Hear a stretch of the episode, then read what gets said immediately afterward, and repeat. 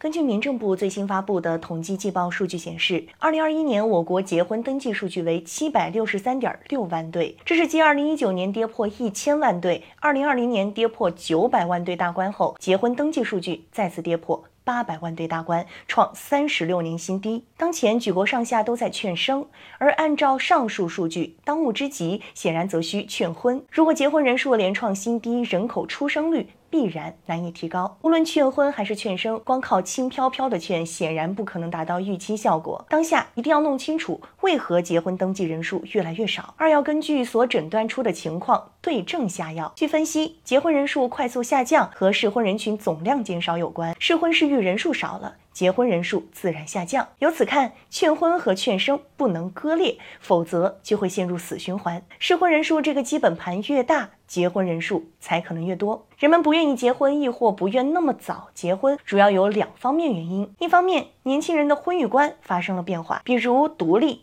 自主意识越来越强，而全社会对晚婚不婚人士的包容度也越来越高。另一方面，随着高等教育的普及，使得年轻人独立生活、工作的年龄被拉长，生活成本攀升。